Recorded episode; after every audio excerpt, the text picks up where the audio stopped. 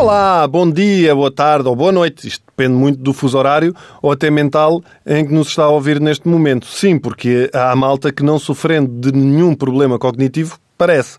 Eu tinha um primo que tinha um atraso cognitivo, mas de três dias. Uma pessoa dizia-lhe uma coisa à segunda-feira e ele só assimilava à quarta.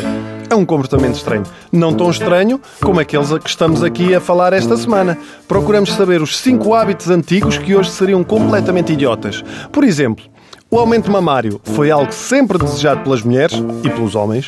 Começou em finais do século XIX, mas o problema é que era injetado com parafina uma mistura, ou seja, uma mistura de vaselina com azeite que funcionava muito bem, mas passados alguns anos provocava, reparem, úlceras, dores horríveis e até cegueira. O que é muito chato, ter um belo par e não poder ver, não é?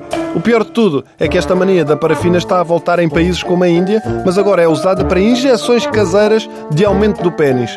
Vejam lá o desespero que não importa que caia, o que importa é que fique grande, nem que seja para depois meter em exposição assim por cima da lareira.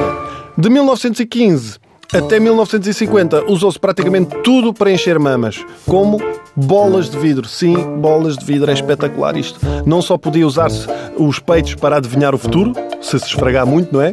Como podia usar-se como arma.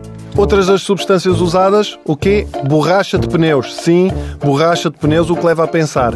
Em caso de problemas, estas mulheres iam às urgências ou à oficina? Foi um período da história em que basicamente as mamas das senhoras pareciam o interior dos peluches das minhas filhas. Tudo o que der, mete lá para dentro.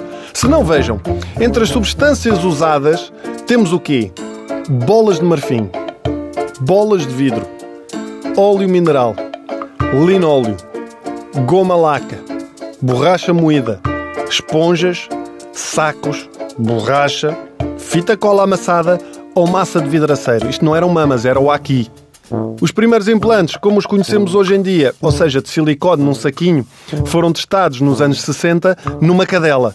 E não estou a ser mal educado, foi mesmo um ser de quatro patas, uma cadela. Durante semanas, esta cadela, de seu nome Esmeralda, andou com um par de mamas. A operação foi um sucesso. Não só não afetou a saúde da cadela, como ainda conseguiu um papel principal numa novela e casar com um cão multimilionário de 95 anos.